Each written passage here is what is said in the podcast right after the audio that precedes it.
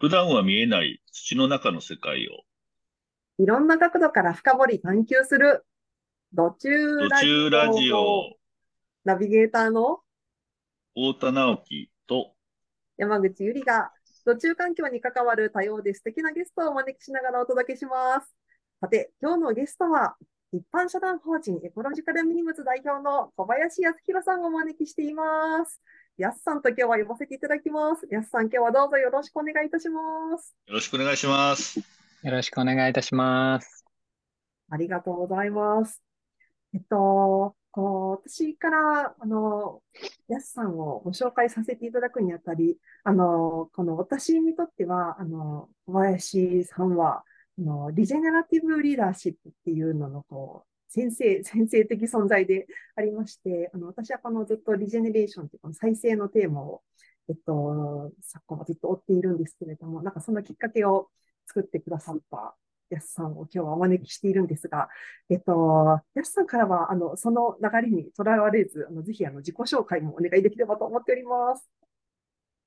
はい、えー、ゆうびさんありがとうございます。えー、一般社団法人エコロジカルミームの、えー小林康弘です。今日はよろしくお願いいたします。このような、あの、素敵な場にお招きいただいて、とても、あの、嬉しいです。楽しみにしています。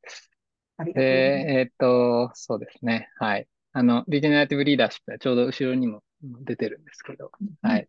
まあ、そういう、こう、あの、こうした本の翻訳なども今、はい、進めてます。もう、もうすぐ本が出ますか？翻訳版も。はい、今、あの、絶賛、あの、翻訳自体は一旦は終えて出版社さんにはお渡ししてるんですけども、あ今、あの、えーあの、チームで頑張ってますので、もう少々お待ちいただけたらと思います。待っております。ありがとうございます。まあ、そんなやすさんなんですけれども、あの、太田さんとやすさんとは、この土中環境オープンデータプロジェクトが始まった時に、こう、お会いをしていると伺ってますが、直樹さん、その出会いの、どんな感じだったんでしょうか？はい、あのーそうですね、7月、あの、2023年7月にですね、あの、土中環境オープンデータプロジェクトを、まあ、立ち上げて、まあ、研究員募集というので、あの、本当にたくさんの、こう、あの、人が、方が手を挙げていただいた、まあ、その、えーうちの一人が私、僕も今日はやすさんと呼ばせていただきますけど、やすさんでですね、で、その土中環境オープンデータはね、その風の谷という、まあ、都市集中に対する、まあ、あの、代替案。まあ、都市集中は正しい選択なんだけれども、もう一個正しい選択として、人があんまりこう住んでないところでも、まあ、経済的、文化的にどうやって暮らしていけるのかっていうことをやっている中で生まれた、まあ、あの、問いではあるんですけれども、まあ、高さんがね、あの、会に言ってたように、あの、これから何百年かは、こう人間にいいことと、だけではダメで、その地球にいいことの交点にしか価値がないっていうことが、まあ、すごく抽象的に言うと、土中環境のプロジェクトのテーマだと思うんですけれども、やすさんと話したときに、やっぱりそのテーマがすごくやっぱり、もっと具体的に意味があるのだということを、まあ、ある意味確信したんですよね、僕。で、パッと、パッとその、最初のはね、もうちょっと違う実は感想があって、いやもう安さんがやってるプロジェクトでいいんじゃないかっていうふうに、最初実は思ったんですよ。うん、こ研究員っていうレベルじゃなくて、いやもうこ、これでいいんじゃないかっていう、エコロジカルミームっていうことが、実は僕の第一印象で、多分その時もね、そういうふうに言ったと思うんですけど、ただまあ冷静に考えても、まあデータで結構まあ意味があると思思いつつ、もう一歩引いた時にさっきの、やっぱりその、なんていうか、まあまあ今の言葉で言うと、まあネイチャーポジティブちょっと狭い言い方かもしれませんけれども、そこに価値があるんだっていうことをこう先駆的にこうやられてるっていうことで、いや、この風の谷からこの土中環境っていうテーマを切り出したっていうことは、まあある種、まあ僕はやりたくてやってるっていうことではあるんですけれども、あ、これでいいんだっていうことを、まあすごく勇気をもらったというか、そういう、なんか、僕にとっては出会いでしたね。はい。ぜひ、あの、やすさんからは、み、みリスナーの皆さんはどんな活動をしてるんだろうって気になっている頃合いだと思いますので、ぜひ、あの、やすさんのご活動についてもご紹介をお願いできますでしょうか。はい、えー、ありがとうございます。えっと、そうですね。あの、もともとは結構その、社会起業家さんとか、まあ、あとは企業イノベーターって呼ばれるような、その企業の中で、まあ、より良い未来に向けてこう変革を起こしていくような、まあ、当時はイントラプレーナーってあの呼んでたんですけど、まあ、あの、そういう方たちと一緒にこう未来のビジョンを作ったり、事業を考えていったりとか、まあ、そういう伴走していくあの仕事をしていて、で、えっと、まあ、今でも、あの、フリーランスで、まあ、そういうこう特に、あの、再生型とか循環型社会に向けたっていうそのビジョンとか事業作りとか、あるいはそのためのリーダーシップの開発とか、まあ、あの、そういう仕事もしてるんですけど、あの、もう一方で、さっき、えっと、お話しした、ちょっとご紹介いただいた、まあ、エコロジカルミームという、まあ、あの、社団法人を立ち上げて活動しているんですけども、まあ、やっぱり、あの、そこの、あのまあ共、共通するというか根底にあるやっぱりテーマが、あの、人とこう自然の関係性っていうものをどういうふうにこう、まあ、編み直していけるんだろうっていう、捉え直していけるんだろうっていうことなんですよね。で、なんかこれは、いわゆるその自然環境だけの話じゃなくて、人間側の話でもすごいあって、あの、なんていうか、どっちかではない、まあ、あの、二元論を超えたっていう言い方をすることもあるんですけど、人か自然かどっちかだけのこと考えてても、ちょっと、なんていうか、どん詰まっちゃうな、みたいなことがあって、そこをどういうふうにこう、紡ぎ直していくかっていうのがやっぱりテーマなんですよね。で、なんか、まあその、あのー、こう、まあそのエコロジカルミームでも本当にいろいろな領域、あの、結構大きなテーマ なので、まあ、あのこの土地環境のプロジェクトもそうだと思うんですけど、壮大なテーマなので、なんかこう一つの領域だけでこう向き合うには限界があるっていうか、タコツボ化していってしまってはちょっと、あの、向き合えないところがあったりするっていう中で、で、やっぱり取り巻く事象ももちろん気候変動とか生物多様性とか、まあ、なんか食料問題とか、まあ、それこそ僕ら自身のウェルビングとか、まあ、いろんな経済的な、あのね、構造的な格差の話とか、まあ、いろんな、こう、ことが多層的にこう重なって、でもなんかどこかバランスがこう、ちょっと大きく崩れちゃってるよねっていう、この近代、あの、産業文明の、この、まあ、発達。まあ、この数百年、あの短く見ても、この数百年とっても、もう、ちょっとバランスが明らかに限界が来ちゃってるよねっていうこの世界で、なんかどういうふうに生きていったらいいんだろうとか、どういうふうにこう暮らしていったらいいんだろうとか、なんかそういうこう生きる命の営みとか実感と切り離さない形でそのビジネスとか社会の仕組みとかをどうやったらこう希望を持って編み直していくことができるんだろうみたいなことが、まあ、根底のあの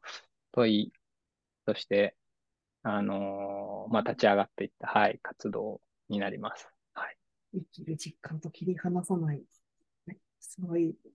まあ、ですよね。あのやすさんのお話にも少しありましたけど、この二元論を超えたっていうところで、あの、間の生態系研究所というのを、あの、えっと、エコロジカルミンさんのこの、あ、あい、あの、間ラボと呼ばれる中で、はい。はい、あの営まれていて、そこのでのご研究活動っていうのがとってもこの途中環境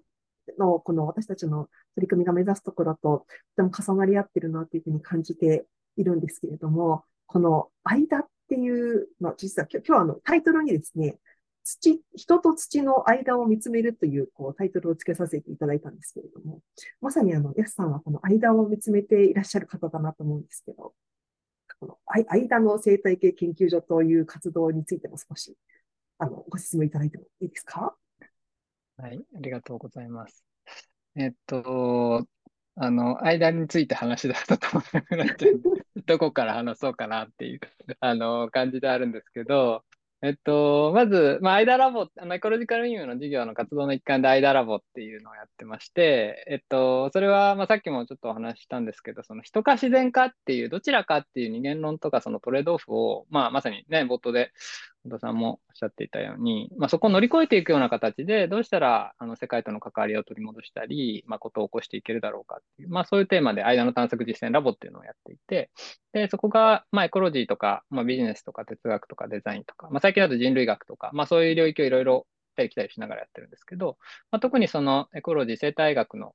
生態、えー、連経連関のあのところで、まあ、あの、いろんな研究者の方々とこう共同しながら、まあ、生態系における物質循環とか、あとは森とね、まさに、あの、このプロジェクトのテーマだと思うんですけど、森里川海のこうつながりとかですね。まあ、あのそういうものの、まあ、あの、いろんな最新のご研究を、こう、あの成果を共有していただきながら、まあ、学ぶ場を開いたりとか、あとは、まあ、現地調査とかも含めた、まあ、あの、各地でのフィールドワークとか、まあ、そういう、こう、まあ、身体実感を深めていくっていうことも含めて、まあ、そんなことを、あの、やってまして、で、間って意味で言うと、まあ、いろんなレイヤーがあるかなとは思うんですね。まあ、それこそ、その生態あのー、系における間っていうか、その間の生態学みたいな感じで、形で言うと、まあ、森外未練科学っていうのは、もともとは、あの、京都大学のフィールド研の、あのー、えっと、まあ、田中先生っていう方が数十年前に立ち上げられたものではあるんですけども、まあ、あのー、まあ、そういうものも、そうなんですが、その、例えば森は森の生態系で研究している方は結構たくさんいて、で海は海の生態系で研究している方は結構たくさんいたりする。まあその中でも専門領域って本当にたくさん多様ですし、まあ本当に皆さん素晴らしいご研究をそれぞれされてるんですけど、でもただ、あの、やっぱり結構本当に大事なところはそこの間のこうつながりにあったりして、で、例えばその森、まあね、豊かな森と豊かな海のつながりなんていうことも、あの、最近いろんなところで言われ始めていると思うんですけど、あの、まあ、最近ではなくて、本当にもう昔から言われてると思うんですけど、日本ではゴツキリンとかもそうですし。で、ただそういう、例えば川の護岸工事一つとっても、そこがコンクリートで固められてしまい、まあ、あるいはその、あの、汽水域って呼ばれる川と海の間の領域っていうのも生態、あの、系としてもすごく大事な場所ではあったりするんですけど、まあそういうものがコンクリートで線引きをされてしまったりすると、まああの、そうした本当は森から染み出してきたいろいろな栄養が川に流れて、で、えっと、海の、あの、沿岸生態系の、まあ、あの、基礎生産の基盤を作っていくてみたいなことがあるんですけど、まあ、そういうものが全部こう、どんどんどんどん断たれていってしまうっていう。で、ただそのことに気づかないまま、えっと、まあ、見えないっていうところもありますし、見えない、えー、気づけない、そこに想像力、イマジネーションが及ばなくなってしまってる中で、どんどんどんどん、その、あの、こう間を立ってしまってるみたいな、まあそういう間の分断っていうことも、あの、まずは生態学的にはあると思いますし、で、まあそこはその人と自然のこう、間のつながりってもの、つながりっていうものが、まあ、立たれてきてるっていう、それをそもそも感じられなくなってしまってるとか、暮らしから遠ざかってしまってる。まあそういうこともあるだろうし、まああと少しこうちょっと哲学的なあの視点から言うと、その間っていうのは出会う場所なんですね。やっぱり、その私とあなたっていうものが、えっと、完全に切り離されてしまうと、えっと、まあ、出会えなくなってしまうっていう、あの、ことがあって、まあ、あの、まあ、あの、何事でもそうなんですけど、その、あの、自分でもなく、えっと、なんていうか、自分じゃないものでもないっていう、そういう領域があると、やっぱりいろいろ出会えるっていうか、まあ、違うことが対立に持ち込まれず、そこで、まあ、話し合いができたりとか、あな、相手はどう思ってるんだろうって、そういうスペースが生まれたりとか、まあそういうことも含めて、それは人、まあ今人と人のともそうなんですけど、それが、えっと、人間だけの話じゃないっていうか、まあ、なのでそういう意味で言うと、今日ね、こう、間ってテーマに、あのタイトルでもしていただいてますけど、まあ僕らは本当にこう、で出会い、出会い直していくっていうか、大地と出会い直していくっていう、まあそういうテーマでもあるのかなと、なんかいうのは、はい、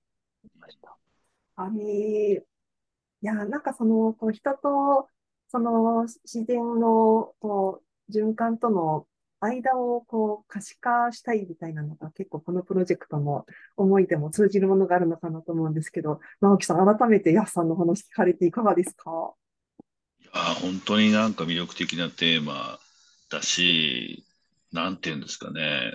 まあ僕はそこに価値があるってやっぱ思うので、うん、何かそれが、なんか具体的な形で実を結ぶことをやっぱり一緒にやりたいですね。うん、それはなんか建築かもしれないし、なんかアートかもしれないし、何かわからないんですけど、うん、なんかそこ、そういうなんかレベルになんか持っていけるとなんかすごいもうちょっとね、近いのは、あの、5年ぐらい前から、あの、ドミニク・チェンさんって、あの、早稲田大学の、あの、教授で、まあ、あの、エンジニア起業家でもあるんですけど、私たちのウェルビーイングっていうのを、ちょっとこう、デザインするっていう、まあ、あの、ブートキャンプみたいなのをね、やってるんですよ。今年も11月にやるんですけど、第6回なんですけど、それも結構安さんの言ってるところと割とこうそこで繋がってて、まあ、い、まあ、ウェルビーイングっていうね、良い状態なんですけれども、よく欧米で言われるその私が達成感があるとか、没入感があるって、まあ、もちろんもちろん大事なんだけれども、私だけでもなく、こう人々ですね、の話でもなく、私たち、自分も含んだ私たちのその関係性の中の良い状態を探っていって、それをなんかこう別に調査だけじゃなくて、具体的なデザインとして、あの、教育だったり、あるいは暮らしだったり、あるいはあのモビリティだったりっていうふうに、まあ実装していくっていうのね、まあ価値ですよね。価値創造っていうのをやってるんですけど、なんか今の間っていう話も、あの、ね、例えばそれが、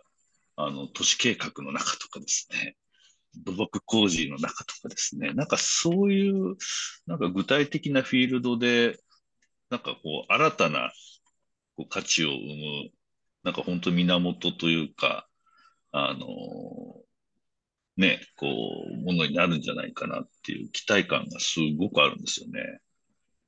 うん、それもなんかあって、そうそう。で、お会いして初めて1回しか話してないんで、ないんですけど、なんか最後の方で僕もなんか、もう勢いだけで、何かこう仕事一緒にやりたいですよね、みたいな感じのことを、もう、いや、そのね、面談的なものなんですよ。研究員やりたいって言っていただいて、なんですけど、なんかもう飛び越えちゃって、なんかビジネスやりたいですよね、みたいな話を、なんか、あの勢い余ってすみません。なんか、あの、言ってしまったことを今思い出したんですけど、なんかその感覚がまた、またこう再びメラメラとなんかこう、あの、ちょっと湧いてきてしまいました。い本当におっしゃる通りで、まあ、それこそね、う間の実装みたいな話で言うと、なんか、あのちょっと話変わっちゃうんですけど、あの、ぬか床のコミュニティとかをやってまして、で、それは、まあ、金と共に暮らすっていうくらいでやってるんですけど、まあ、ただみんなで集まって、あの、コロナだとオンラインで、の、ぬか床にそれぞれ手を入れるっていう、まあ、謎のコミュニティなんですけど、はい、でもそれやってると面白かったのが、その、要は最初は自分が食べたいものをつけてくるんですよね、やっぱり。うん、あこのぬかこれの大根のぬか漬け食べたいからつけるとか。でも、まあ、その、えっと、まあ、結構ぬか床ってね、忙しい中で毎日混ぜるの大変、うん、まあ別に毎日実は混ぜなくても大丈夫なんですけど、大変とかって言ってて、で、えっと、まあそういう中で、あの、さっと混ぜてしまうんじゃなくて、まあこの集まるときは、まあぬか床のね、とこなんで、金さんたちのとこにこうお邪魔して、そこにこう想像力をね、あの、広げていくところから、まあ、あの、感じて、匂いとか、あの、肌感とか日々変わっていくのでね、そういうこう、あの、感じてると、わあ、その、見えないけど生きてるんだなっていうのが、わーっと迫ってくるんですよね。で、そういうのをずっとやってると、なんかだんだんみんな、や、なんか、今日は、そのぬか床さんこれ欲しそうだから入れてみたとか、うん、なんか、なんか自分がっていうよりも、なんか、あの、その、ぬか床が欲しそうなものをあげるみたいな。で、それも実はあながち、なんていうか、うん、全然適当、まあ、適当っていうか、その、全然根拠のないことじゃなくて、ちょっとした水分量とか、あのちょっとした匂いの変化とか、そういうのを全体で直感的に把握をして、なんかフィードバックしてるんですよね、やっぱり。で、そういうふうにやってると、なんか自分の体の中も同じだってことに気づくんですよ。その腸内細菌とかも。で、そうすると、その、まあ、ぬか床のね、美味しく、まあ、それはそれで、あの、あの、乳酸菌たちの、まあ、ある意味、こう、排泄物をね、乳酸がたまたま人間に美味しかった。酸っぱくて美味しかったっていう。まあ、そういう、まあ、それだけ、乳酸だけじゃないですけどね。まあ、そういうものを、こう、あの、まか不思議な営みを美味しくいただくわけなんですけど、その時に、なんかこう、これまでは私が食べていたっていうことが、もう少しちょっとなんていうか、曖昧になっていくんですよね。その自分の中に、まあその腸内細菌っていうものが、まあ、無数にいて、まあそれこそ、なんていうか、まあ人のね、まああのー、体は人間の細胞よりも人ならざる細胞の方が多いなっていうことに、まあ知識としても入ってきたりとか、まあそういう感覚とかちょっと芽生えたときに、あ、なんか体へのお備えだねっていうようなことを、なんか、ポロっていうような方がいたりとか。で、そういうふうにしていくと、なんかちょっとこう、なんていうか、自分っていうものの存在とか、あるいは、まあ、今ね、人間と人間ならざるものな、そういうものが、これまでは人と人じゃないものっていうのは、さっきの二元論でパキッと分かれてたんだけど、で、両立することはありえないし、重なったら矛盾だよねっていう、まあ、いわゆるロゴスと言われる西洋のね、数哲学の論理の中で、そんなことはないってなったんだけど、あれ？そうなんだっけ？みたいな。なんか生きる実感としてちょっと違和感が出てきたりとか、うん、なんか本当にそうなんだっけ？みたいなこと結構なってくるんですよね。うん、で、まあそれを受け取る、あの、論理がレンマっていうものが、まあ間の論っていうものがあったりはするんですけど、まあ今日はちょっと、ここまではあれかなと思うんですけど、まあなんかそんなことがあるわけですよ。で、なんか土中環境とかも結構近いなと思っていて、まあその、あの土壌の微生物とこうつながり直していくっていうこととかももちろんそうだし、またなんか結構やっぱり森とか山とかの手入れをしてる古老のおじいちゃんとかおばあちゃんとかと、まあね、いろいろお話とかしたりしてても、なんていうか、うん、そこってあんまりこう切り分けられてないっていうか、自分が生きていくことと地続きだから、なんていうか、うん、もうその大きな循環の一部っていうことでもあるし、でもそこに確かに全体的性に埋没せずに、なんか確かに自分はそこで生きているし、みたいな、なんかそういう感じってすごくあると思うんですよね。うん。で、なんかそういう実感の、まあ、取り戻していくっていうこともそうだし、そういう感覚に基づいて、例えば、まあ、都市でもそうだし、例えば土木のこう仕組みとか、まあ、あるいはその、あの、自然とそういうこう連動した形でのインフラ整備のあり方、まあ、グリーンインフラとかのね、議論も最近増えてますね。そういうものを再設計していくっていうフェーズに、まあ、転換点とも言えるのかもしれないですけど、来てるのかなとは思って、そのトランジッションをどう、まあ、やっていくかっていうのが、まあ、僕らもそうですし、まあ、この土地環境のプロジェクトもまさにそういうことやられてるのかなっていうのは、はい、感じ。そうですね。だから、まあ、本当にまさに土木とかも、なんかこう自然を抑えつけるというよりは、まあ、どう自然がありたいのかという中に、まあ、暮らしをデザインしていくような発想だと、土木はどうなるんですかみたいなそういう発想ですよね、例えばね。いや、うん、本当にそうですね。で、それこそ、なんか、あの、間の生態、さっきのね、間の生態系研究所とかでも、うん、まあ、あのー、結構そういう話とかも、土木とか、あのー、都市工学の先生とかもそういう話に入ってきてくださったりとかするんですけど、なんか面白いのは、なんか実はそういう知恵って別に、あの、なんていうか、新しい話じゃ全然なくて、結構その伝統地の中にすごく眠っていたりとか、うん、まあそれこそ堤防で言えば和重堤防って言われるような、うあの、水をこう、もう少しこう、いなしていくっていうか、流れを少し、あの、なんて構造力学で全部抑え込むんじゃなくて、うん、ちょっと溢れさせて、で、えっと、まあ、あの、あの、うまくお付き合いしていくっていう。で、まあそこは氾濫源になれば氾濫源で豊かになるしっていう。で、なんだけど今はもう人口増えて、特に都市部はもう河川ギリギリまでずらーっと あの住んじゃってるから、それどうしよっかみたいな話から始まるわけなんですけど、まあでもなんかそういう知恵に、あの昔に戻っていくんではなくて、まあそういう知恵を受け継ぎながらどう未来につないでいくかっていうことを、なんていうか、絵空事じゃなくていよいよ考えていかないとね。そうですね。そういうこと今でも、やすさんの話聞いて、やっぱり土木もそうだけど、やっぱ食っていうか、脳と食もそうですよね。いや、あの、ちょっと昨日だったかな、別のところで、まあ、あの、窒素のね、今ちょっとだから途中なんで、まあ、いろいろこう、専門家の人と話してて、あの、世界的に見ると、日本はちょっとね、窒素はいろんな問題があって、あの、まず肥料をたくさん使う。でなんで使うかっていうと、こう人間にとってこう一番美味しいものを追求するっていう、まあ、果物野菜がそうですけど、日本は究極やっぱりこう使うんですよね、肥料を。ほうれん草でも本当にこう、青々としてて甘いみたいな。でもその昔の人からすると、ほうれん草ってもうちょっと苦味なかったっけ？みたいな話なんですけど、で、かつ、あの、こう、10入れた肥料のうち使われるのは3ぐらいで、世界的には5ぐらい使われるんですけど、窒素が。もう、なんか7はもう流れていっちゃって。海の方行っちゃうんですけど、なんかそれもだからその人間中心で脳と食考えちゃうとそうなるんだけど、その曖昧にしちゃうとね、なんかじゃあ、じゃあその、あの、ね、野菜とか果物のいい状態ってなんだっけみたいなことも考えながら育ってきたものを、じゃあどう食べたらいいんだっていうのが、どそこにどんな価値があるのかみたいな。強制農法とかね、そうだと思うんですけど、なんかそういう消費するっていうところをちょっとこう違う観点で関係性をね、間みたいなものを捉え直すと、全く違う食と脳になって、で、結果的にこう土の健康みたいな話もね、ガラッと変わるっていうような可能性もありますよね。いや、本当に、あの、そう思います。あの、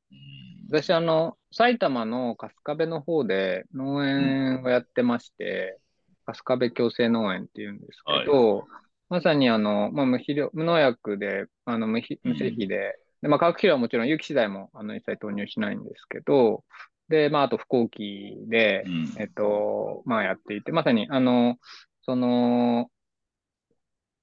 モノカルチャー的に一つ一つを育て育てていくっていうよりも、まあ、生態系としての本来持つ力とか、うん、土壌の本来持つ力をこう、回復させていくような、まあ、共生農法の、あの、考え方を、あの、ベースにした補助でやらせていただいてるんですけど、なんか、例えば、ナス今、秋ナスがすごくて、あの猛暑を乗り越えて、秋ナスがうわーっとできてきてるんですけど、うん、ナスって一般的にはすごいこう、あの、水分と肥料がめちゃくちゃ必要なんと言われていて、で、結構その無施肥で、あの、共生農法の、あの、まあ、研究してるソニーの方とかもちょっと来ていただいたりしたんですけど、無施肥でここまでナスが、あの、できてるのっていうのは結構あんまり見たことないみたいなことをおっしゃっていただいたんですけど、なんか、あの、そういうナスって、なんかやっぱりこう、ちょっと味がちょっと違う感じがするんですよね。まだ正確にどう検証してるわけじゃないし、まだ僕らも始めたばっかりなんで、いろんな要因があるし、もちろん、もともと土壌に残ってたね、あの残存の有機物とかもあるんで、まあそれは何とも言えないんですけど、でもただ、やっぱり、なんていうか、そういうこう、なんていうか、あの、教師の方をやってると、なんか味がやっぱ変わってくるんですよ、野菜の。で、例えば、ルッコラとかも、なんか僕まだ、未だに忘れられないんですけど、なんかあの、こう、その、なんていうか、わーっとこう、なんていうか、意識がわーっとなるようなあのスパイスの感じとか、スパイスな感じとかって、なんかあんまり食べたことなくて、これまで。はい。で、そうしたときに、まあなんか、うん、うん、なんか僕らが、その、その、まあ、おおいいわゆる美味しいって思ってるものとか、一般的にスーパーとかで、まあ、まあ、あの、そうじゃない、あの、生産方法もたくさんあると思うんですけど、工業的にこう作られてきたもので、肥大化してきたもので食べてるものとは、なんか全然違う本来のこう、植物の生命の味みたいなものとか、生命力のなんかある、あの、植物とかに触れたり、まあ、いただいたり、まあ、それこそ山でもぎ取ったりね、果樹とか、なんかそういうのしてると、僕ら食べるっていうことをなんか結構勘違いしてるんじゃないかみたいなことを根本的に思うこととかは結構ありますね。だからなんかそういうのはすごい、まあ身体実感と伴って、なんかすごく大事なテーマになっていくんじゃないかなとかは思います。だからそこもね、だからヤスさんが言ってくれた、なんか二項対立的にね、いやもう観光の方は悪だとかね。うん。で、勇気が、あの、なんか善だとかっていう、そそういう話じゃなくて、なんか間に価値があるよねっていう、その食そのものがなんか違う可能性があるんじゃないかっていうところも、ね、なんか、こう感じながら、こう、脳の、農業を考えていくみたいなところに僕はすごい可能性をね、感じるんですよね。いや、本当にそうで、あの、僕やればやるほど、本当にいわゆるその、まあ、観光の農家さんって本当にすごいなって、もう、やればやるほど思いますね。うん、で、まあ、ある意味、そう、まあ、社会のシステムとして、あの、それがなくなったらもう成り立たないのは分かってるんで、ね、そのトランジッションの期間それぞれの役割と、やっぱり意味合いがあって、そこをやっぱり手を取り合いながら、一緒に前に進んでいくっていうことをしないと、うん、結構、まあ、まあ、特に農界隈は いろんな思いを持ってる、やられてる方も結構多いので、そこが分断になっちゃうともったいないなってすごい。ね、それは本当にね、脳もそうだし、さっきちょっと別のやつでエネルギーの話もしてたんですけど、なんか本当にいろんなところで、ね、こう、なんか日光対立で考えちゃうと本当に解けないというか、うん、なんかこう主張する、なんかこう、やりがいはあるのかもしれないけど、なんかあんまり前に進む感じがこうしなくて、その辺がやっぱ間っていうのは、なんかそういう可能性も感じるし、なんかこう日本人的な感性というか、うん、なんか好奇心にすごくマッチしてんじゃないかなっていう感じもするんですよね。うん。あの、先ほどの、まあ、アイダロンのところで、うん、あの、まあ、あの、その西洋のロゴス的な哲学っていうものに対して、まあ、レンマの論理って言われることがあるんですけど、そのアイダロンの重要な一つの、えっと、考え方の一つとして、あの、差異を差異のままに留めておくっていう考え方があって、その違いっていうものが、うん、ともするとすぐすぐさま対立にこう、どんどんって持ち込まれてしまうんだけど、そうじゃなくて、ただただ違うっていうところに、そこに保留をしていくっていうのが、さっきの間を開く、その間の出会いのスペースを開くために、まあ、あの、論理的に結構大事なところになるっていうことを、まあ、あのえっと、まあ、清香先生っていう、あの生命論理の風土学の哲学者の方が、あの、書かれ、言われていて、で、先日のあのスタンフォードのソーシャルイノベーションレビューにもちょっと書かそのことを書かせていただいたんですけど、なんか、そうすると、要は、あの違いが、あの対立じゃなくて、学び合いのすごいギフトにすごいなっていくはずなんですよね。なんかで、なんかそういうところが、まあ、今回のその、なんていうか、オープン、まあ、データとかもそうだと思いますし、うん、まあ、さっき、ゆりさんも冒頭にちょっとおっしゃってくださいましたけど、前田ラボ自体も少しこう、シーズンサイエンスっていうか、なんかそういうところは結構その専門家の方とその市民の方っていうかね、あの方をこうつなぎながら、あの、やってるところもあったりして、なんかすごく、あの、大事なテーマだなと思ってやってます。うん、まさに今のシチズンサイエンスの話にも触れていただきましたけど、この土中環境コンデータプロジェクトのこう放送を聞いて、こう、直樹さんにこうコンタクトしてくださったときに、なんかこう、ヤスさんがこう思い描かれていたビジョンみたいなのって、なんかあったんでしょうか？ああ、まあ、まあ、あの、ビジョンは全然あれじゃないんですけど、うん、なんかまあ、あの、率直に、めちゃくちゃ、まあ面白そうだなっていうのと、すごい可能性を感じたんですよね。うん、で、それが何なのかっていうのの一つが、なんか、あの、まあその今のシチズンサイエンスのところもすごくあるのかなと思ってて、なんていうか、うん、その結構、間の、あのー、生態系研究所とかラボとかでも、結構市民と共同型で、こう、まあ、オープンに研究を進めていくような、そういう研究者の方とかと一緒にやったりとか、あのー、まあ、あるいは、まあ、僕自身がそうしたこう生態学のことをきちっと学びたいなと思ったときに、あんまりこう学べるリソースがなかったんですよね。リソースっていうか、その場所もなんていうか、書籍でも、なんか、すごい専門分野としてはあるんだけど、なんかそういうものをこう、あのー、学べるところがなくて、そうしたこう、専門でない人でも、そうしたこう生態学のリテラシーとか、その森下と川海のつながりとか、あのー、生命のこう連関っていうものを、まあ、学べる、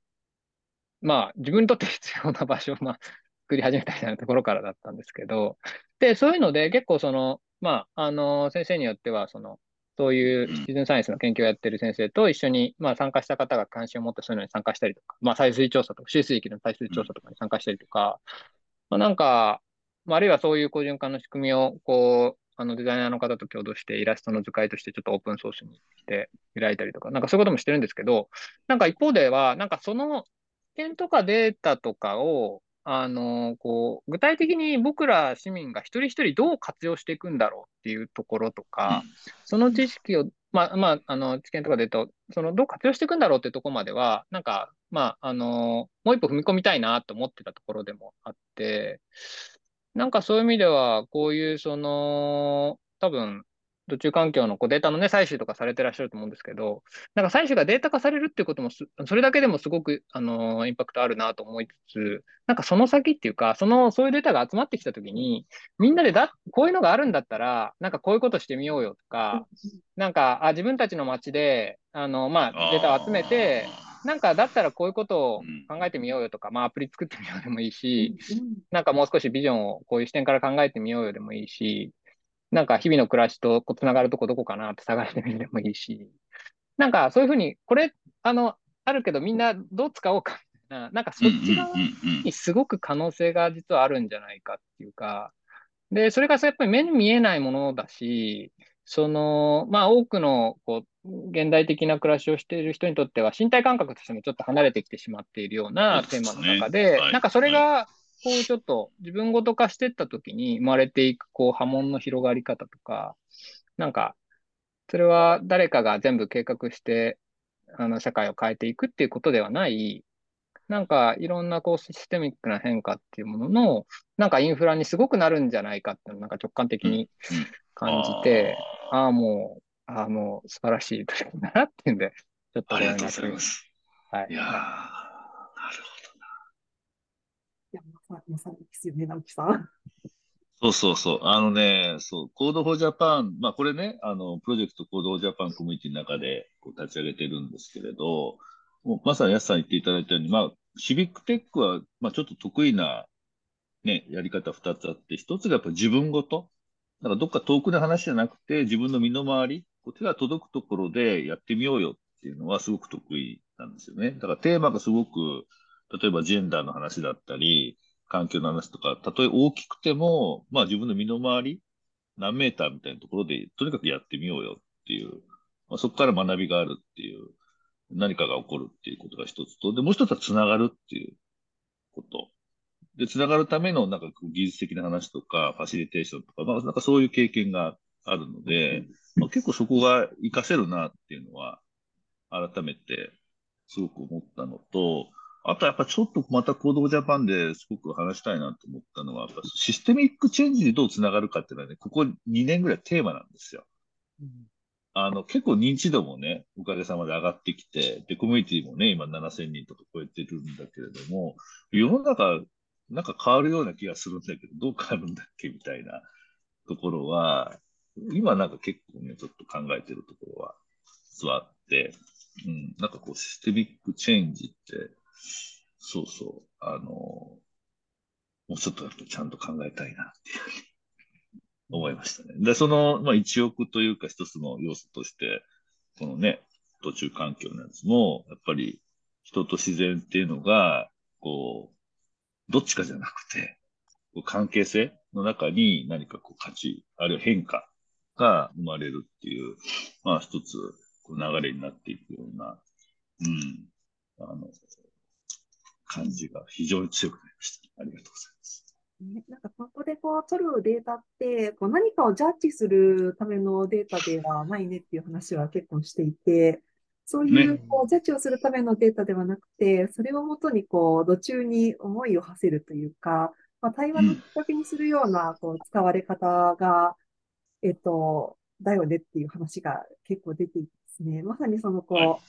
う、ね、間に思いを馳せる、そのコミュニケーションのこう一条として、このデータというのが使われていく。で、こう、集まれば集まるほど、その、あの、見えないものをこう見ようとする、こうイマジネーションの 助けになるみたいな、なんかそんな世界観があるのかなという。そうですね。だからまあ、もちろんオープンデータとして、こう、なんか備えるべき、こう、質的なね、こうなんかデータのフォーマットとかどうやって取ったんだって、まあ、もろもろの話はもちろんあるんですけれど、やっぱりそれは別に目的じゃなくて、それで何が起こるんだっていうところですもんね。うん。うん、それでなんかね、いい森とかいい農業とか悪い森、悪い農業みたいな話ではないと思うので、うん。もう、さんにはぜひこの、えっと、今回この土中というテーマなので、その、ヤスさんのその、やっぱいろんな間をご覧になっている目線から、この土の中の世界って、なんかどんな風に捉えられているのかなっていうのを、ちょっと、あの、ざく、ざっくりした問いで恐縮ですけど、ヤスさんにとってこの土の中の世界って、どんなものなのかしら？いやー、結構、モグラとかになりたいなとか思ったりしますけど、ね、なんか穴ぼことか開いてるのとか見たりするとね。いや、本当にだから、どうなってるんだろうっていう、なんか、まあ、宇宙が広がってる感じっていうのはすごいあります。なんか、うん。それで、そう、その、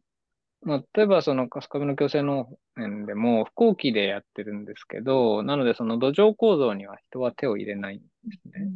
で、それは何かっていうと、まあ、あの、いわゆるその耕してくれるのが植物とか、その土壌の微生物とか菌たちっていうこともあるし、その表土の構造とかっていうものが、実は凄まじくて、なんかそれすら人間の 平地には全然及ばないっていう、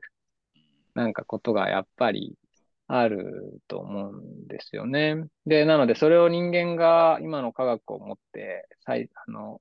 作ろうと思っても全然作れないし、まあ、光合成一つとっても再現できないわけですよね、未だに。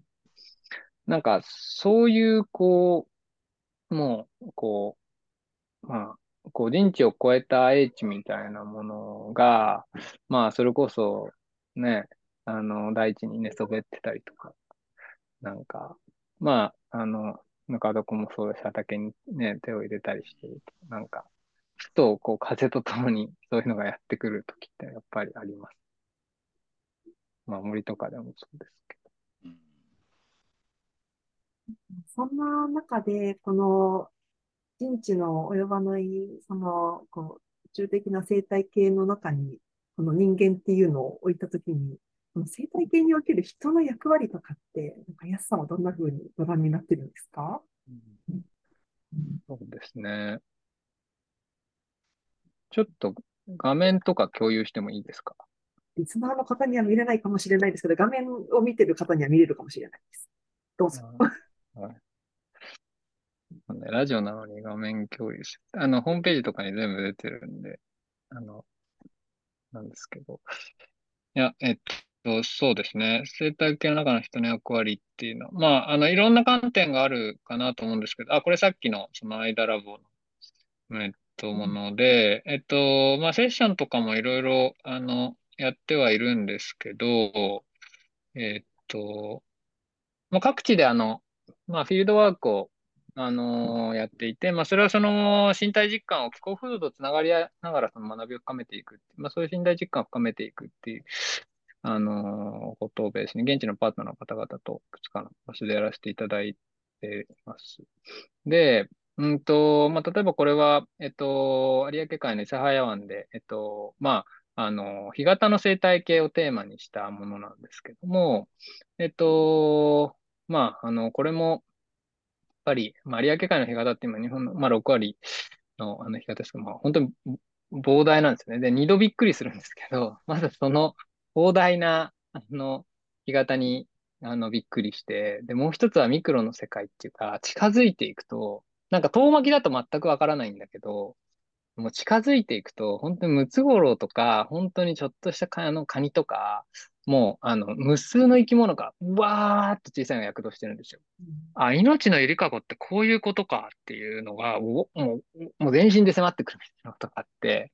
で、まあそういう中で、まあちょっと水質の調査とか、まあここはその、まさにそのインフラとして、えっと、海が、あの、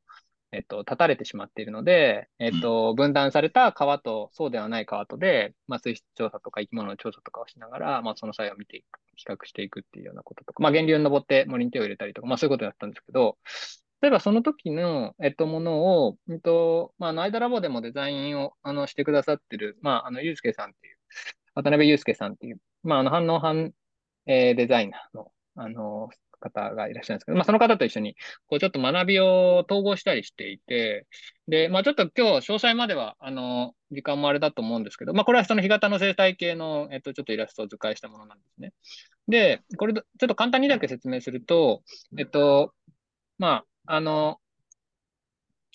山、えー、あるいはまあ森から、まあ、基本的な重力によって、えっと、まあ、川を通じて、まあ、栄養塩、まあ、栄養が、水が流れていくんですけど、そのまま全部流れ込んでしまうと、海はまあ不栄養になってしまうっていうのがあって、で、えっと、干潟が実はその調整機能を果たしているっていうことがあるんですね。で、まあ、それを干潟の水質浄化作用って言うんですけど、まあ、簡単に言うと、その、あの生成のそのケーケイ素類っていうのが、まあ、あの生産者なので、まあ、あの、なんですけど、まあ、それを、えっと、あのまあ、あの、小動物とか、まあ、原生のベンゼンと呼ばれる小型の動物とか、まあ、ムツゴロウとか二枚貝とか、まあ、そういうのが順々こう生命のリレーで少しずつ食べていって、で、まあ、そのうちこう、もう少し大きな魚とか鳥とかの、あの、中で、えっと、その流れてきた栄養塩っていうものが、まあ、生き物の生命のリレーの中で循環していくんですけど、で、えっと、それによって、まあ、あの、海に流れ込むものの栄養塩の流出っていうのもある程度抑えられて、えー、いくというのが、まあ、あるわけで、あの、で、なんですけど、基本的には重力で、水の流れって、まあ、あの、下に重力で行くので、えっと、逆の循環ってあんまりなくて、まあ、細菌による、その、天気性の細菌による脱窒っていうのが、まあ、窒素だったら窒素をまた大気に戻していくっていう、その役割はあるんですけど、その栄養の陸への輸送みたいな意味で言うと、やっぱり、あの、ある程度こう移動できる、まあ、動物とか、まあ、行動力を持ったものなんですね。で、さっきの循環の中で、まあ、鳥が例えば魚を食べて、えっと、陸に戻っていくとか、まあ、あるいはその、順繰りに、その、だんだん大型の魚魚類まで行くんで、大型の魚類まで行くと行動圏が増えて、径の外に出て、で、またそこで何か食べられてとかってあるわけですけど、なんかそういうのを考えていくと、例えば人が魚を取るっていうことって、あの、なんていうか、この循環の中にスッとやっぱ入ってくるんですよね、そういうふうに見ると。で、まあもちろんその乱獲とかっていうのを考えなきゃいけないけど、人が動物として海から資源をいただいて、それを陸地に運んで食べるっていうこと、あるいはそれをまた排泄していくっていうこととか、まあなんならその貿易を通じてもっと内 内地に送っていくみたいなことっていうのは、なんかやっぱりこういう循環の中に、まあ当然あるわけですよね。物質レベルで言うと。で、それこそ例えば、あの、鮭の構北北大とかで面白い研究とかがあって、鮭の北上して、で、森のその栄養塩が結構10%がその鮭の遡上から来てる。要は、その鮭が遡上して、それを熊とかが食べたりして、で、それの糞とかがまた森のその栄養になっていくっていう。まあだからそこはその動物とこの生態系の循環っていうのは別に、なんていうか、あのみ、みんな、みんなでやってるわけだから、みんなでリレーをつないでるので、まあその中に人も入っているよね。で、そうすると、例えば人が食べたものが、今は水洗トイレで流れてるけど、それってどういうことだっけとか、まあ、あるいはその、あの、魚をね、その取ってったものが、うんと、そこの循環に本当に帰っていくんだろうかとか、なんかそういうふうに見ると、少し、その、人の営みっていうものも、あの、この循環の中で居続け直すっていうことはできると思うんですよね。で、そういうふうに見ると、なんか結構いろんな産業とか考え方の一つの着想が変わっていくんじゃないかなっていうのは思っていて、なんか結構その、禅の循環とかつながりっていうものを身体実感で深めていくのってめちゃくちゃ大事だと思ってて、で、それは感じて、そのつながりを感じてって、まあ、あの、フィールドワークとかでも結構本当に源流域から森と海を行き来したりとかして、まあ、あの、そういう身体時間を深めていくってことあるんですけど、なんかそういう入り口からだとちょっと入りづらい方とかもやっぱりいらっしゃったりとか、感じることを考えたりとか、あるいは、あの、まあ、まあ、いらっしゃるし、まあ、あとはその、なんていうか、あの別に理性的なところからでも、こういう、こう、生態系のところから入っていくと、うん、なんかそういうところにスッと入っていけるっていう。まあ、で、それでフレームが外れたらまた違う世界に入っていけるし、うん、なんかそういうことの可能性っていうのを、なんか結構こういうのを先生方と研究者の方にいろいろ教えていただきながら、なんかそういうのを、うん、まあ、それをこうちょっと学びのオープンソースにしたいなということで、ゆうすけさんに、あのと一緒に、あの、やらせていただいたりしてるんですけど、まあ、それこそ、まあ、ちょっと話止まんなくなっちゃうんで、ちょっとやりますけど、まあでも、例えばこれも、まあ、キノコの生態系、それこそ土中の話さっきありましたけど、菌類ネットワークから見るその生態系連関っていうので、まあ、あの、菌類と植物とまあ、あの、そういうのがあるわけですけど、で、そこに、例えばやっぱり、まあ、すごい、あの、で、あの、説明か、あの、割愛しちゃっていきなり入ってますけど、そこに例えば右側にこう、里山の暮らしの松茸って書いてますけど、人がそこの森に関わっていく、えー、っていうことっていうのは、まあ、ある意味こう、なんていうか手を入れていく、関わっていくっていうのは、まあ生態学的に言うとその人為的格乱って呼ばれるんですけど、で、まあ、か乱自体は別にいい悪い、あの、なんか、か乱って言うとなんかわわ悪い印象もしかしたら人によってはそうするかもしれないですけど、全然そんなことなくて、まあ、あの、人為的にそのか乱が起こっているっていうニュートラルだけなんですけど、まあでもそれによって、その、そのまま放っておくと遷移したものが、まあ少し巻き戻るわけですよね。で、そうすると、例えばそういう環境でしか生えない植物とか、あるいはその、まあ、どんどんどんどん、その森林繊維が進んでいくと薄暗くなっていくので、他の植物たちも入っていけなくなるんですけど、森に適度に手を入れて、えー、木を切り、えー、あの、そこに人的か乱を起こしていくと、例えば赤松が生えやすい環境が生まれていったりとか、で、そうすると松茸は共生しているので、まあ、松茸が取れる山っていうのが昔から言われてきた松茸十字組みたいな話っていうのは、なんかそういうこう人と森の一体となったこう、あの、混然一体となったその連環の中で生まれてきた文化とか、なんか言葉とか暮らしっていうものが、なんかやっぱりあったんだろうなっていう。なんかそういうところに、あの、もう、まあ、その人の営みっていうのがまあ入ってくるだろうし、あと、ちょっともうもう一個だけ、これちょっと最近リリースしたんで、あの、ホームページとかにも、あの、見ていただけたらと思うんですけど、まあ、これまさにその今回の窒素循環のテーマでもあるんですが、森林、これは基本的には森林の生態系における窒素循環に関する、えっと、図解の図で、まあ、あの、えっと、まあ、これはあの、京都大学のフィールド系の徳地先生っていう方のセッションとかをですね、えー、あの、で学んだことを、まあ、あの、統合しながら、えー、統合しているものなんですけども、えっと、まあ、あの、基本的には窒素って大気の8割を占めてますけど、まあ、この辺、あの、土中環境のね、あのプロジェクトの方にはなんかもう今更っていう感じかもしれないんですけど、まあ、8割あの占めていて、基本的には不活性でそのまま利用することができないんですけど、まあ、あのまあ、雷によって酸化されたりとか、まあ、あとは、えっと、窒素固定ってよくね、豆化で言われたりしますけど、まあそういうこう植物たちを経由して、まああの利用できる形の窒素化合物にこう転換してくれたりするっていうところが始まるんですけど、窒素の循環の面白いのは、まあ結構その、形を変えながらいろいろ土台をしていて、で、えっと、基本的にはその、あの、内部循環なんですよね。で、これ内部循環って何かって土壌と植物の間をぐるぐるぐるぐる回っているっていうことなんですね。で、結構その水とか炭素とかっていうのは開放系で割と流れていくっていう循環をたどるんですけど、窒素の場合は、この内部をぐるぐる循環していると。で、まあ、植物に利用されて、まあ、あのー、有機体窒素になるんですけど、まあ、それがリタ、まあ、あの、枝とか葉っぱとかで落ちたりとか、あるいはその植物を人とか動物が食べて、それが死んでとか、糞になってとか、まあそういう形で、えっと、また土に帰っていき、まあその微生物の土壌微生物の分解によって、まあ、無機化されていくんですけど、で、この時に結構重要なのが、えっと、その窒素の、あの、動体が、形態が、えっと、いくつかあって、まあ、アンモニア体の窒素になるのか、硝酸体窒素になるのかっていうのは結構大事で、で、えっと、なんで大事かっていうと、アンモニア体窒素は、あの、えっと、プラスの電荷を帯びているので、土壌の粒子って大体マイナスなので、土にまあ、それとくっつくんですけど、硝酸体窒素はマイナスなので、えっと、そにくっつかず、まあ、水に、あの、流れていき、まあ、基本的には、えっと、川とかを通じて、境外に流出していくっていう。なので、これまで内部でぐるぐる循環していて、で、まあ、それこそある程度の、その、大気中の窒素が増えたりして、で、雨とかで降ってきたりしても、ある程度その窒素って常に生態系で不足してるんで、森林の循環によって。ある程度その内部循環で、あの、なんていうか、吸収してくれていて、そのそ外あの外の径から香水などで、こう、まあ、あの、湿性沈着って専門用語では言うそうなんですけども、まあ、窒素流入があっても、その径外にそれが全部出ることはないっていう、まあ、ある意味その川の窒素濃度、まあ、あのー、まあ、綺麗汚いって一概には言えないと思うんですけど、まあ、その窒素濃度を低く保ってくる。うん、まあ、それを森林の水質浄化機能っていうんですけど、そういうのがあるんですけど、えっと、硝酸えー、体窒素は、まあ、流出しやすいっていう、水に流れて流出しやすいっていうのがあるんですね。で、えっと、まあ、これはもちろんその地形とか、えっと、まあ、いろんな環境条件、あの気温とか温度とか湿度とかもよるんですけど、まあ、炭素とあの窒素の比率によっても変わったりするっていうことがあるんですね。で、えっと、そうしたときに、まあ、こういう、まあ、あとは、まあ、人工程の、あの、人間がここに、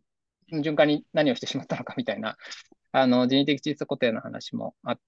て、まあ、ハーバーボッシュ法によって、あの、もう、自然界循環してたものの2倍が、あのそうですね。火星になってしまったみたいな話も、まああるんで、まあそれはそれでちょっとまた別の論点としてあるんですけど、例えばこういうことを思いたときに、その木を切るっていうことが、ちょっと違う見え方がしてくるんじゃないかと思うんですよね。うん、まあ、例えばその木が炭素、あの CO2 を吸収するしないっていうまあ、あの話だけじゃなくて、その、例えばこの木が立たれるっていうことは、この内部で起こっていた循環が成立しなくなるっていうことなので、で、そうすると、じゃあその系統として、まあ、あの、何が起こるか、流出していくっていう、まあ、こととかありますし、まあ、あの、それに関連して、その、この辺とかは、まあ、森林における水の動態とかをちょっと扱ったものとかも結構面白いですけど、例えば木の間伐方法によって NO3 の、さこれ小酸体窒素ですね。の流水のパターンが変わるっていうことを研究されてたりするんです。これ実は先ほどの徳地先生の教え子の、まあ今福島大学の福島先生で、あの、福島大学の福島先生という方が研究されてるんですけど、あの、そう、あの木の切り方とか、あるいはどこで切るかによって NO3 の流出パターンが変わっていくんです。で、そういうふうにすると、その同じ本数木を切る、同じ面積木を切るでも、どういう切り方、どの場所、まあそれこそ例えば渓流からの距離とか、そういう要因が重要だっていうことも分かったりして、ことかによって、その窒素の循環、まあある意味境外流出の、あのー、仕方に影響が出るって分かると、ね、まあ実際問題林業として効率を考えたときにどう選択するのかっていうのは、まあ、それこそ経済合理性とかの観点がもちろん、まあ、未だに大事な部分もちろんあると思うので、一概にだからどうってわけじゃないんだけど、少なくともこういう考え方とかこういう視点があると、あ、じゃあどうしようかっていうことを話し合えたりとか、議論できたり、検討できると思うんですよ。なんかそういうところがあると、まあ本当に、まあ、なんていうか、まあ例えばこの窒素の侵入の10年間、まあ土中環境ももちろんそうなんですけど、っていうものに人がどう関わるのかっていうことの、まあなんか入り口の一つになるんじゃないかなとかは、はい、思い。ありがとうございます。なんか、はい、あの、やさんが前編後編に分けて出演していただかなくちゃいけなかったなと、今、激しく思っておりますが、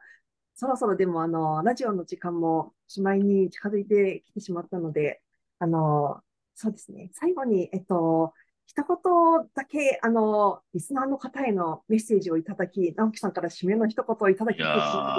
とで、めっちゃ面白い話ですね。ねいや、本当いくらでも聞いていたかったですけど、はい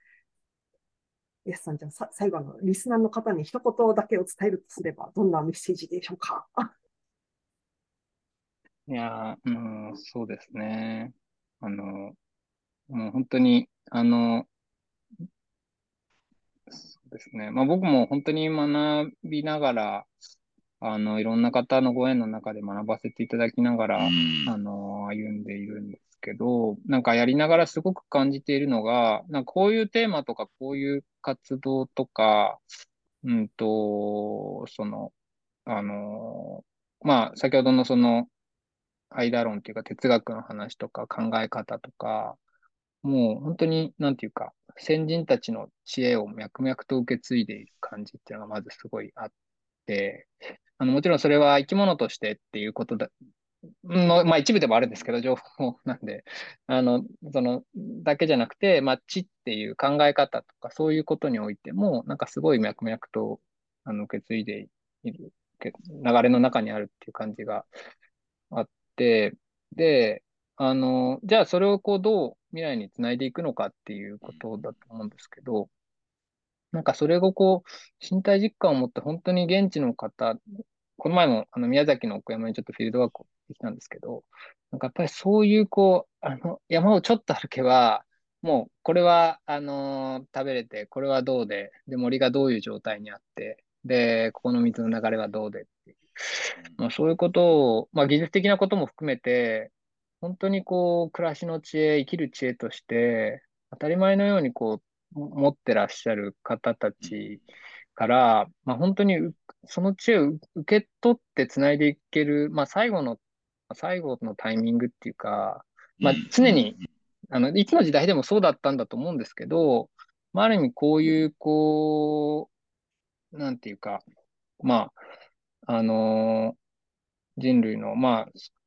深く見ても何千年、何百年、何千年、まあ、もちろん1万年とか、なんかそういう話もあると思うんですけど、まあ、そういう時間軸の中でも、もしかしたらすごく大事なタイミングなのかもしれないっていうふうに思って生きてもいいと思ってるんですけど、あの、そういうチャレンジングでエキサイティングな時代に何を受け継いでどう未来に伝えていくのかっていうのを、なんかやっぱりすごいこう、あの、なんていうか、問われてるなっていうことを、なんかいろんなところで感じていて、なんかそういうことを、あのー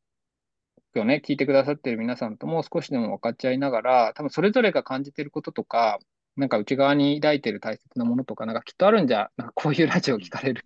なん。でね、かなと思っていて、うん。なんかそういう方と一緒にこういう旅路を、まあオープンデータのプロジェクトもそうですし、あの、まあ、アイダラボの活動とか、まあ先ほどのとかもホームページとかにも出てるので、なんかそういうものも含めて、なんかこ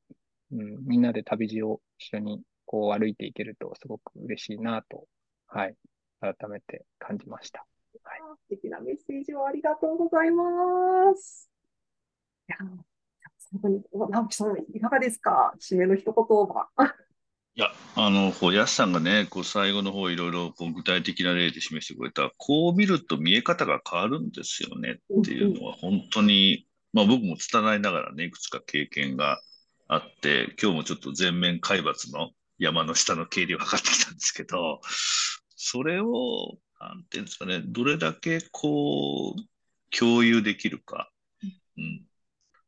そこをね、なんか、まあでも基本的にはこうワクワクしながらやりたいと思いつつ、ただいろんな方と話してると、いやもうあんまり時間がないかもしれないというね、あの、ちょっとこう、眠れなくなるみたいな、そういうね、思いもしながらやられてるという話も、こう聞きつつ、なんかどう、こう、広がっていくのかっていうのをちょっと改めて、こう考えたいなっていうふうに思ったんですけど、基本的には見え方が変わるっていうことなんだと思うんですよね。こう間っていうことを見ることによって。で、まあ見え方が変わった結果として、やっぱり今当たり前だと思ってるいろんなあり方、土木はこうあるべきみたいな話とか、ね、えー、食はこうあるべき、野菜はこうあるべきみたいなのも変わっていくっていう流れをね、なんか、こう、未来に向けて作っていきたいっていうまあ、そういう人がこう、つながる場として、こう、土中プロジェクトもあったらいいなっていうふうに、うん、うん、改めて思いましたね。いや、本当にいい時間でした。本当にありがとうございます。いや、本当にその、ね、視点とかパラダイムが変わって、そこから、うん、あの行動とか響いていくものが変わったときに、なんかこう、わーっとこう、創発、響き合って創発していくような形っていうのが、なんかこれまで、これ、さっきのシステミックチェンジの話ですけど、うん、うん、これからのその、なんか変容って、もう少しそういう流れとか動的な、なんかそういう中で起こっていく創発的なものなんだろうなっていうのを改めて、はい。と、やすさんとの間では、あの、直樹さんの予感の通り、何かがきっとコラボレーションの中で起きていくことがあると思ってますので、あのぜひ、あの、そのあたりは、あの、仕込んで、次回またご登壇を いただきたいなと思っております。ぜひぜひ。はい。はい。やすさん、この度は本当にありがとうございました。ありがとうございました。貴重な機会ありがとうございました。ありがとうございます。さあ、それでは次回も私たちのすぐ足元にある土の中の深い世界と土を取り巻く広い世界を一緒に覗いていきましょう。ご視聴くださりありがとうございました。安さんもありがとうございました。ありがとうございました。